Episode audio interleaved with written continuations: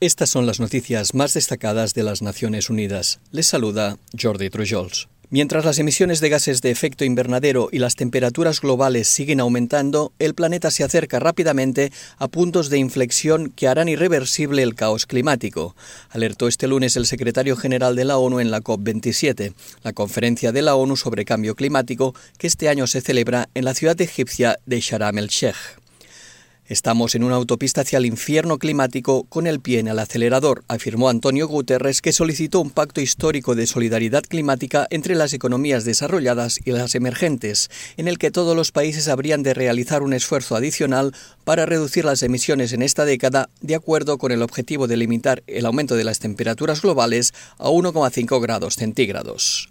Ante los enormes dividendos de las empresas dedicadas a la extracción de combustibles fósiles, el titular de la ONU pidió a todos los gobiernos que cobren impuestos sobre las ganancias extraordinarias de esas compañías y que redirijan los beneficios a las personas que luchan contra el aumento de los precios de los alimentos y la energía y a los países que sufren pérdidas y daños causados por la crisis climática. Guterres también solicitó una hoja de ruta que sirva para ejecutar el compromiso alcanzado en la COP26 por el cual los países desarrollados se comprometen prometieron a duplicar el apoyo a la adaptación de las naciones más vulnerables, cuyo monto llegará a los 40.000 millones de dólares anuales en 2025. Posteriormente, el secretario general presentó el plan de acción de la iniciativa Alertas Tempranas para Todos, que debería cumplimentarse entre el 2023 y el 2027 y cuyas inversiones iniciales ascienden a unos 3.100 millones de dólares, señaló hoy la Organización Meteorológica Mundial. El proyecto busca proteger a la totalidad de los habitantes de la Tierra mediante la instalación de sistemas que emitan advertencias anticipadas a los fenómenos meteorológicos extremos y peligrosos. La inversión inicial forma una pequeña parte de los 50.000 millones de dólares solicitados para financiar actividades de adaptación y se destinará a fomentar los conocimientos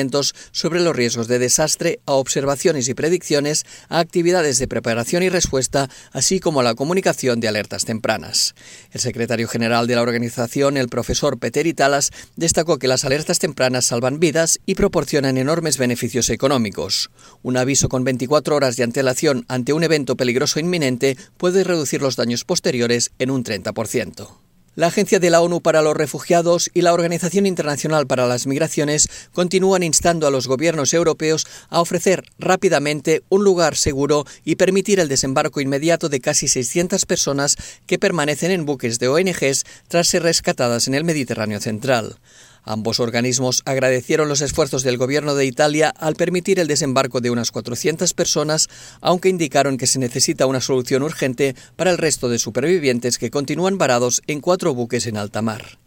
Según el proyecto de migrantes desaparecidos de la OIM, durante este año desaparecieron más de 1.300 personas en la ruta del Mediterráneo central. La mayoría de las 88.000 personas que han llegado por mar a Italia en 2022 fueron rescatadas por la Guardia Costera Italiana y otros barcos de salvamento dirigidos por el Estado italiano o llegaron por sus propios medios. La lucha contra la pesca ilegal no declarada ni reglamentada se vio reforzada este lunes tras lograr la adhesión de 100 países a un acuerdo de la Organización de las Naciones Unidas para la Agricultura y la Alimentación. Esta alianza es el primer tratado internacional contra este tipo de pesca que niega el acceso y el uso de los puertos a los buques extranjeros, impidiendo el desembarco de sus capturas. Angola, Eritrea, Marruecos y Nigeria son los últimos países en adherirse al acuerdo, al que ya se comprometieron el 60% de los estados de todo el mundo. Se estima que uno de cada cinco peces capturados anualmente procede de la pesca ilegal no declarada ni reglamentada, con efectos devastadores para la sostenibilidad de la pesca y los medios de subsistencia de quienes dependen de ella,